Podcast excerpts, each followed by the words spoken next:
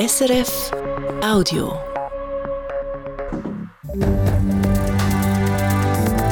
SRF 1, jetzt mit dem Regionaljournal.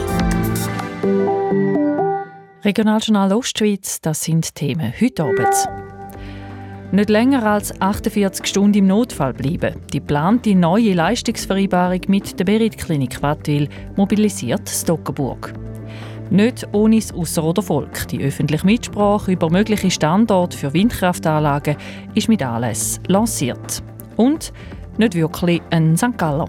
Ich habe sogar ein Wäppchen auf dem Bürotisch, das nicht mehr hochgenommen wird. Was hat denn der St. Galler Stadtschreiber ein Winterthur Stadtfähnchen Gatzenart noch? Seit 30 Jahren ist der Manfred Linke Stadtschreiber von St. Gallen und im Herz immer noch in Winterthur. Ein Gespräch mit ihm später in der Sendung. Am Mikrofon ist Vera Eigentor. Wie lange dürfen eine Patientin oder ein Patient Wattwil im Notfall bleiben? Die St. Galler Regierung findet höchstens zwei Tage. Aus der Region gibt es massive Kritik für die Pläne. Am Wochenende haben alle zwölf Toggenburger Kantonsrätinnen und Kantonsräte einen offenen Brief an die Regierung geschrieben und jetzt wehren sich auch die Toggenburger Ärzte. Fabian Mohn.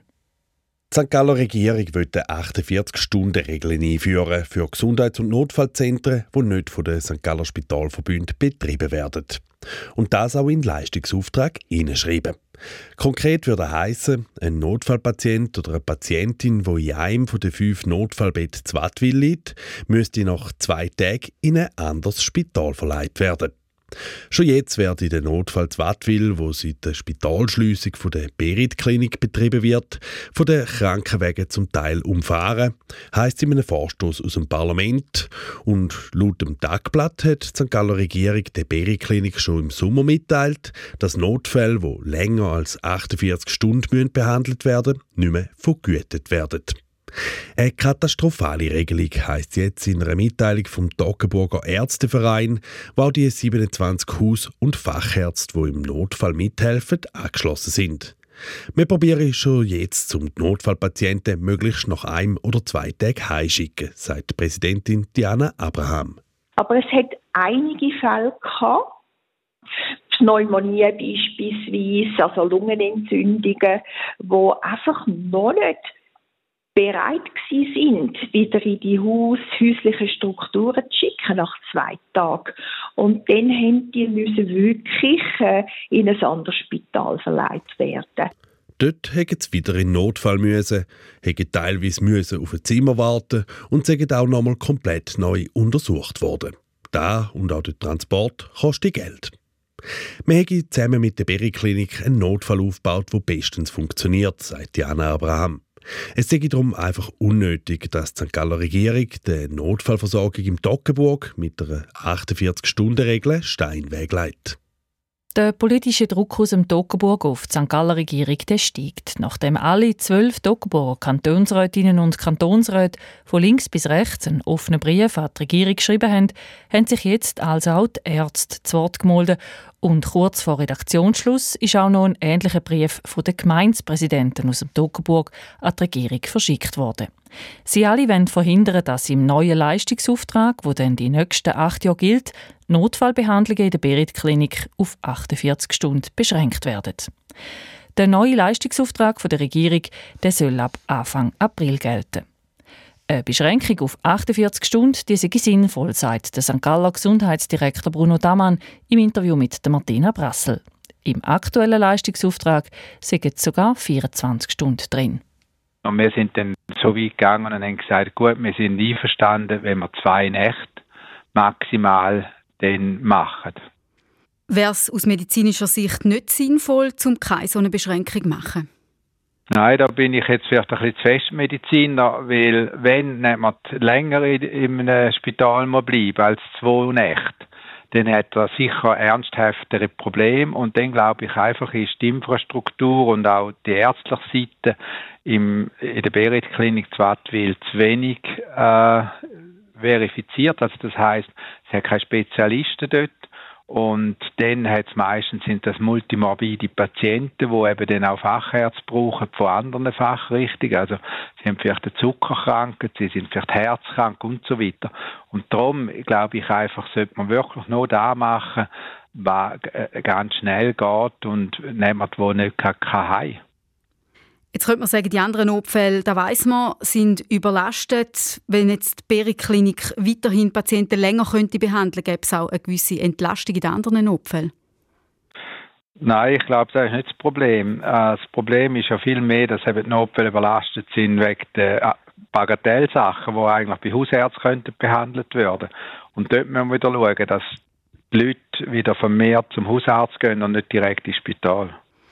Die Hausärzte und andere Ärzte aus dem Toggenburg haben sich zu Wort gemolden. Es hat auch einen Brief gegeben St. Galler Regierung von allen Toggenburger Kantonsräten, von links bis rechts, wo sagen, die Gesundheitsversorgung im Toggenburg wäre bei so einem Entscheid akut gefördert und nicht mehr gewährleistet. Sie widersprechen dem in dem Fall. Ja, natürlich, ganz klar. Und die Regierung hat ja klar festgestellt, dass wir auf dem beharren, weil wir wollen nicht auf die Hintertür wieder ein Spital eröffnen in Wattwil. Sagt der St. Galler Regierungsrat Bruno Damann. Die Berit-Klinik hat in der Vernehmlassung Stellung nehmen zum neuen Leistungsauftrag. Der Lenkungsausschuss, also alle drei Gesundheitsdirektoren der Kantone St. Gallen, Appenzell Ausser und Innerrhoden, besprechen das Ganze jetzt nochmal und bewilligen dann den neuen Leistungsauftrag mit allfälligen Anpassungen. Wenn die Berit-Klinik nicht einverstanden werden damit, könnte sie gerichtlich dagegen vorgehen. Gebiet Zappenzell Ausserrhoden, wo gut wären für grosse Windkraftanlagen. Dazu hat die Ausserrhoder Regierung sechs Vorschläge gemacht. Und seit gut zwei Wochen kann die Bevölkerung hier mitreden. Das, weil der kantonale Richtplan muss angepasst werden. Im Rahmen der Vernehmlassung gibt es auch zwei öffentliche Informationsanlässe. Der Marc Kannemann war gestern Abend beim ersten Durchgang zu Tiefen dabei. Gewesen. Der Lindensaal zu Tiefen war fast bis auf den letzten Platz besetzt. Gewesen. Über 150 Leute sind gekommen, um sich zu informieren, zu fragen und zu diskutieren. Es hat Zwischenrufe gegeben, ein paar Mal ist spontan geklatscht worden. Man kann sagen, es ist teilweise sachlich, aber auch immer wieder emotional. Gewesen. Würden Sie mir sagen, reissen Sie sich einfach zusammen, regen Sie sich nicht auf? Soll es überhaupt Windräder Zappenzell Ausserrhoden geben und wenn ja, wo? Die Meinung bei den Leuten war geteilt. Ich glaube, dass äh, wenn wir es schaffen, mit 14 Windkrafträdern die Hälfte von den geforderten äh, Beiträgen an die Bundesenergie zu liefern, dann ist das ein äh, recht überlegenswerter Weg. Ganz grundsätzlich bin ich nicht gegen Windenergie, aber zum Beispiel da in unserem Fall zu Tüffen, der Waldeck bin ich total dagegen, weil es ist ein Erholungsgebiet viel zu reden gegeben hat der mögliche Standort auf der Waldeck. Der liegt gerade mal zwei Kilometer Luftlinie vom Lindensaal weg. Der Kanton Appenzell-Ausserrhoden wird zusammen mit dem Kanton St. Gallen dort im Richtplan eins von sechs Gebieten für Windanlagen machen. Unter den Leuten im Saal war auch ein Mann, der von so einer möglichen Anlage auf der Waldeck direkt betroffen wäre. Nach dem Anlass sagt er, wir sind dort angezogen, weil wir unsere Ruhe haben wollen. Wir wollen weg von der Stadt und nicht zuletzt natürlich wegen der Kinder, die hier äh, gekommen sind. Und ich habe einfach Mühe mit dieser Vorstellung, dass die in einer Umgebung aufwachsen wo es die ganze Nacht rot blinkt, wo die Lärmbelastung da ist, wo einfach die ganze Idylle, die ganze Natur, der ganze Wald dort oben, wir bewegen uns sehr viel in dieser Gegend, in der Waldeck oben, dass da alles soll kaputt gemacht werden im Saal bläst dem zuständigen Regierungsrat dem Dölf Biasotto ein rauer Wind entgegen. Die Leute wollen wissen, wieso dass man einen kantonalen Richtplan macht und nicht die Gemeinden entscheiden können. Was wird passieren, wenn der Kanton sein eigenes Ziel für nachhaltige Energie nicht erreichen würde und ob der Lärm und die blinkenden Lichter der Windräder nicht einen Einbuß in der Lebensqualität geben. Angesprochen auf diese Frage sagt der Dölf Biasotto im Interview, jede Form von Energienutzung hat Beeinträchtigungen von unserer Umwelt.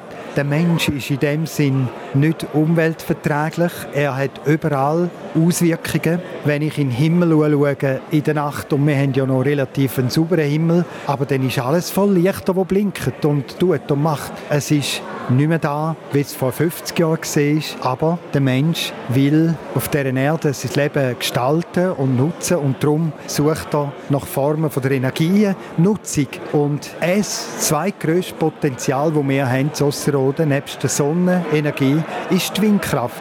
Die rechtlichen Grundlagen, der Richtplan zum Beispiel, wo das festgelegt wird, das ist kantonal geregelt, nicht kommunal. Wieso hat man sich für den kantonalen entschieden? Wird man einfach Gemeinden übergehen? Nein, sicher nicht. Die Gemeinden haben eine wichtige Mitbestimmung nach wie vor. Wir haben uns entschieden, dass wir auf kantonaler Stufe einen Richtplan Festsetzung von mehreren Gebieten machen, damit mögliche Investoren eine Auswahl haben und sie können je nachdem überlegen, wo das es eben vielleicht interessanter ist, wo die Konzentration besser ist, wo die Wirtschaftlichkeit besser ist, wo die Grundeigentümer parat sind und auch Gemeinde parat ist, um den Weg zu gehen. Wir können bei den einzelnen Standorten nicht jede einzelne Gemeinde befragen und abstimmen lassen. Das müssen wir uns einfach bewusst sehen.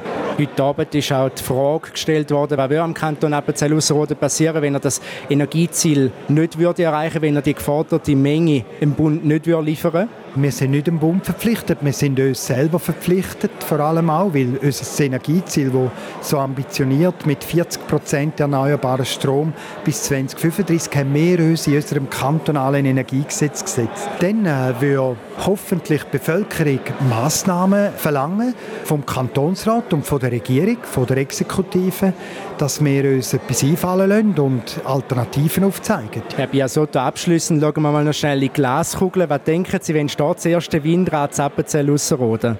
Ich bin überzeugt, dass wir in sieben bis acht Jahren eine erste Windkraftanlage im Appenzellerland haben. Sagt der zuständige Regierungsrat Delf Biasotto zu den Fragen aus der Bevölkerung. Bis am 26. April können sich die Ausserroderinnen und Ausserroder am Mitwirkungsverfahren beteiligen und ihre Meinung zum Thema Windräder mitteilen.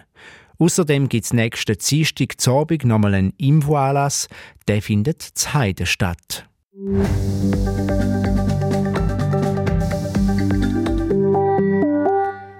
Er ist so etwas wie das Gedächtnis der Stadt St. Gallen. Immer dabei bei allen Entscheidungen von Stadtrat und Parlament, immer dabei, wenn es darum geht, dass alles korrekt abläuft und korrekt geschrieben ist. Der Manfred Linke, Stadtschreiber.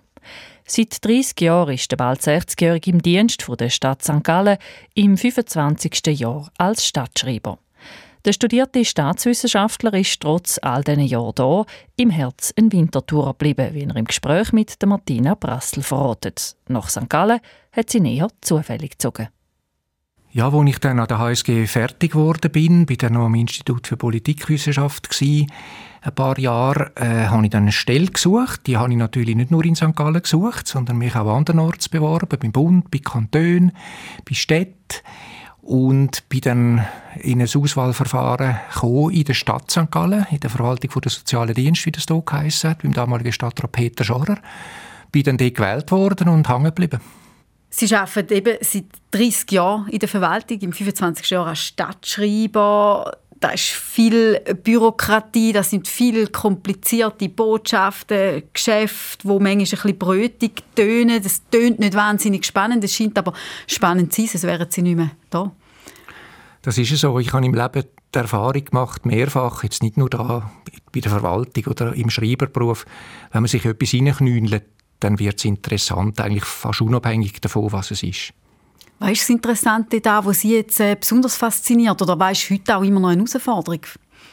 Am Schreiberberuf ist es, dass man überall, wo politisch gerungen wird, sei jetzt das im Stadtrat oder im Stadtparlament oder äh, im Präsidium vom Stadtparlament oder mit der Präsidentin, Präsident allein in der Vorbereitung, man ist immer dabei hinter den Kulissen.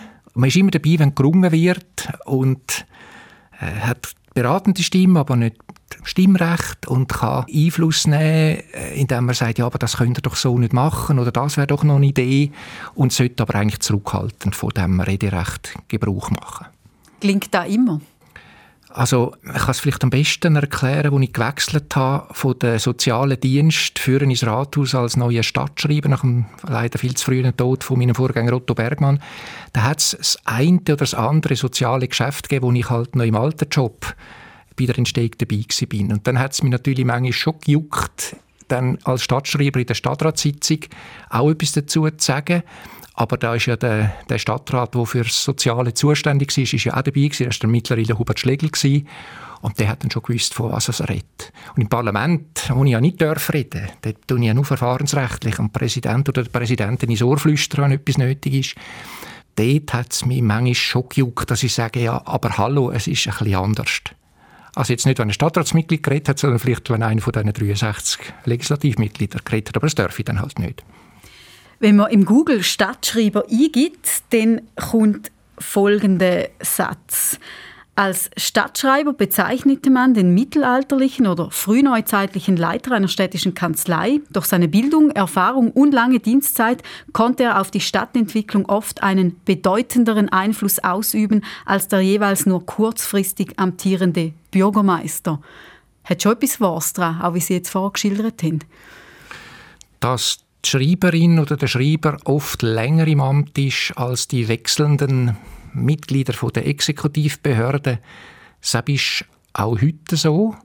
Dann ist man so ein bisschen Gewissen, ja, Anführungs- und Schlusszeichen, dass man kann sagen aber das haben wir doch vor acht Jahren auch schon probiert. Man könnte doch dort wieder anknüpfen oder das hat sich nicht bewährt, wegen dem und wegen dem. Da hat man schon einen gewissen informellen Einfluss.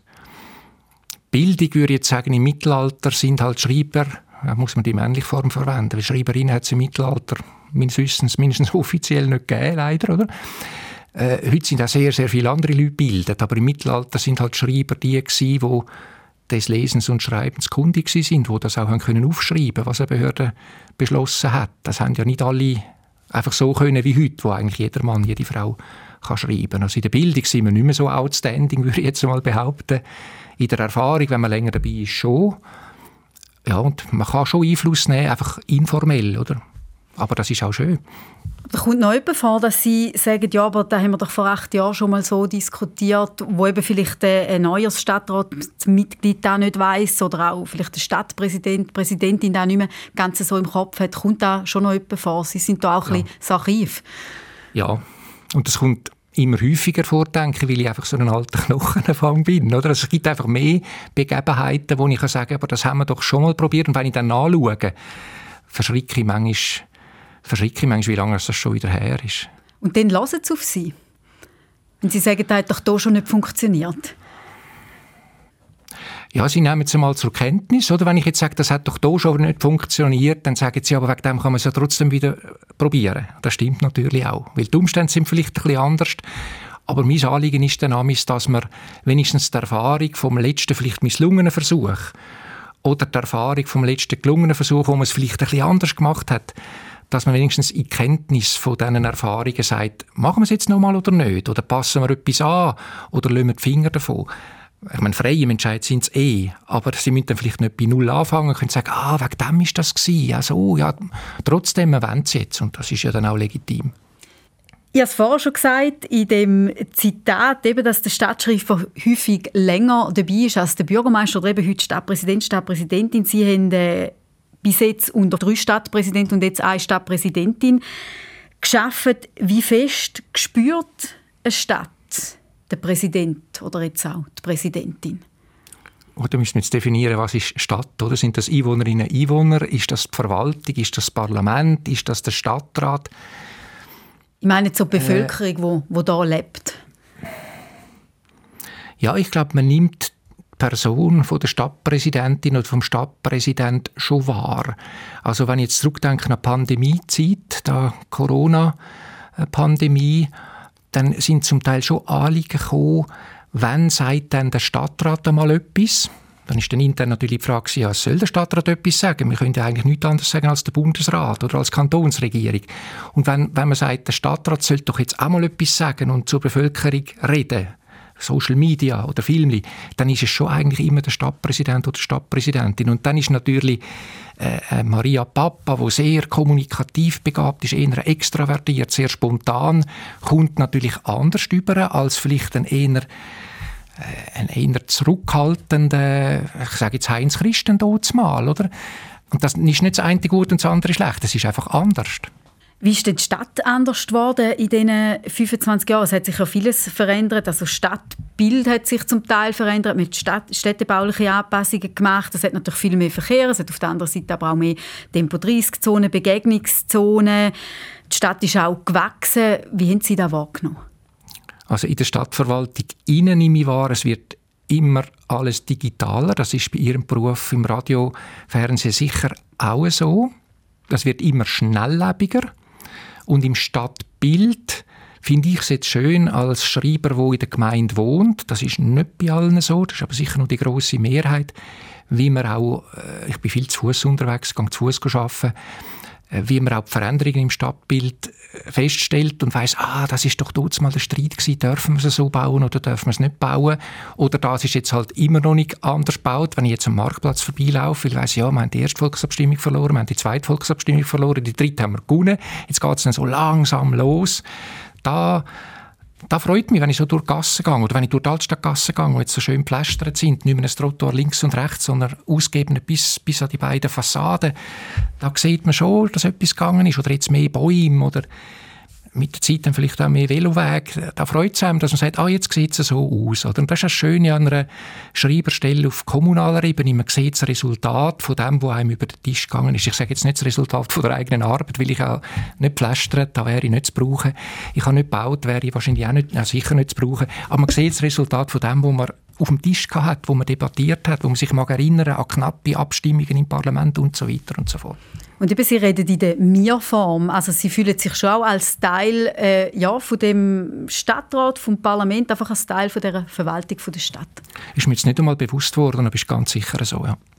Ein Rollenwechsel, wo Sie könnten aktiv mitentscheiden. Jetzt können Sie Einfluss nehmen, beratend, aber Sie haben quasi kein Stimmrecht, nicht im Stadtrat, nicht im Parlament. Jetzt sind die Gesamterneuerungswahlen im Herbst. Da wäre eine Möglichkeit für eine Kandidatur.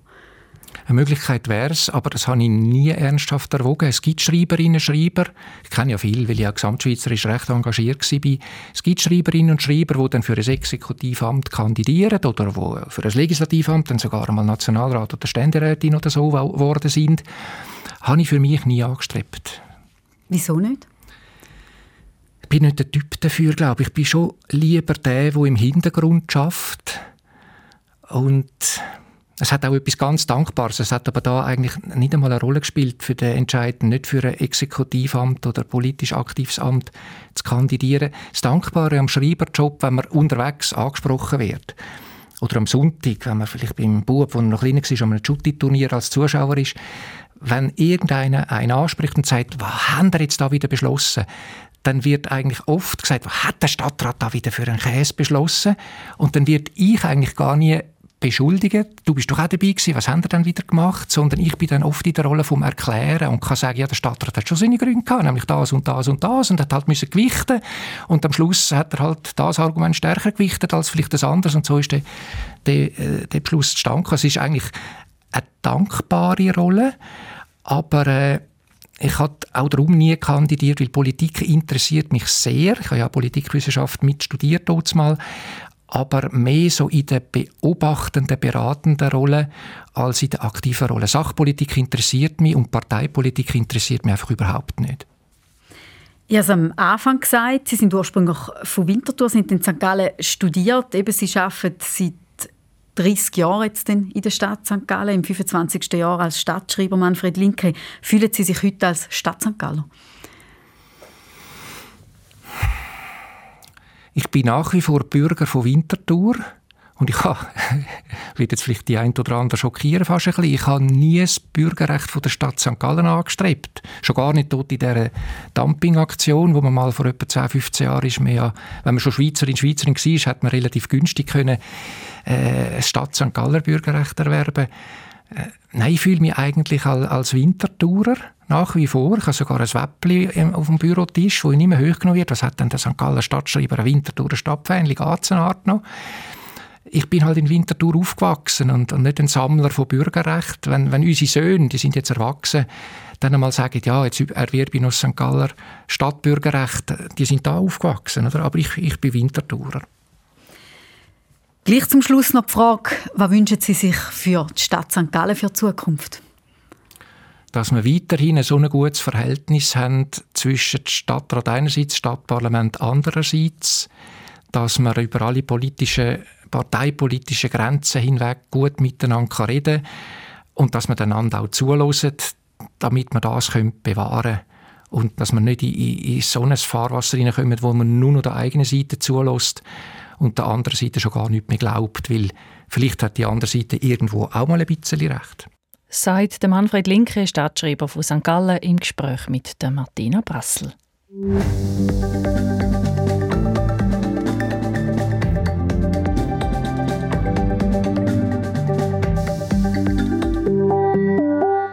Und es wird 5 vor 6 sein. Da sind nochmal die wichtigsten Meldungen vom Tag im Regionaljournal Ostschweiz.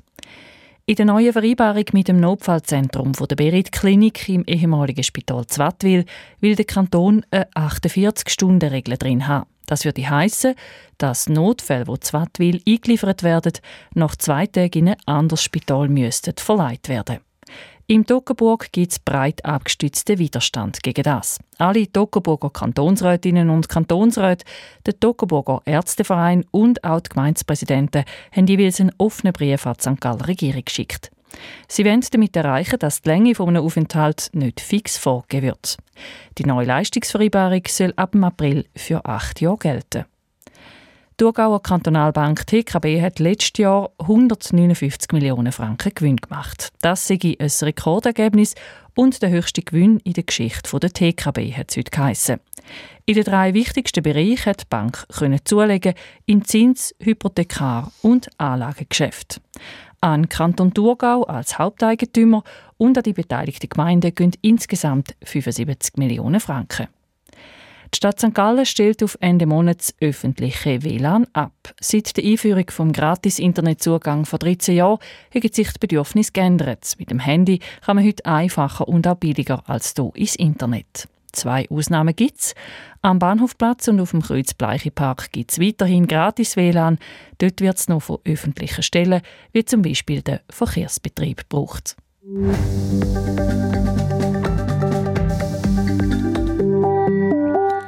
Was jetzt noch bleibt, das sind die Wetterprognosen heute mit dem Gaudenz Fluri von SRF Meteo.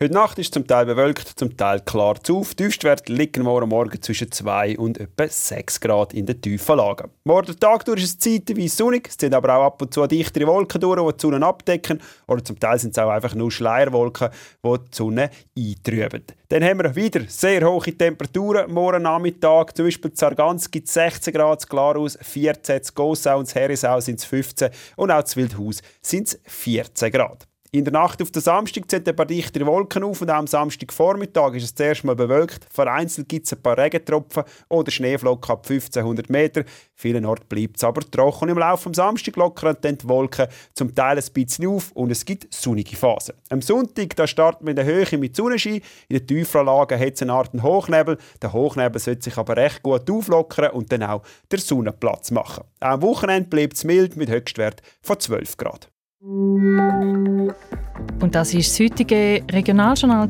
mit der Abendausgabe, Redaktion der Sendungen Fabian Mohn, Moderation Vera Eigentor. Wir wünschen einen schönen Abend.